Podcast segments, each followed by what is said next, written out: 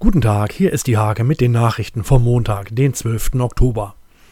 Aktuell mit dem Coronavirus infiziert sind 38 Menschen im Landkreis Nienburg. Es ist der stärkste Anstieg an positiven Fällen seit Beginn der Pandemie.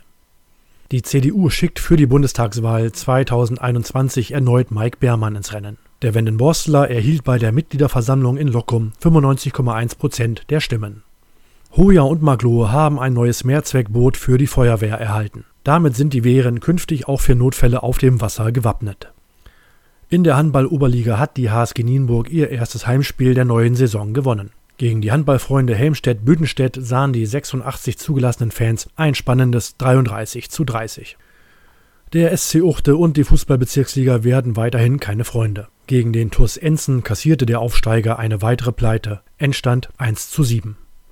Diese und viele weitere Themen lest ihr in der Hake vom 12. Oktober oder auf www.diehake.de.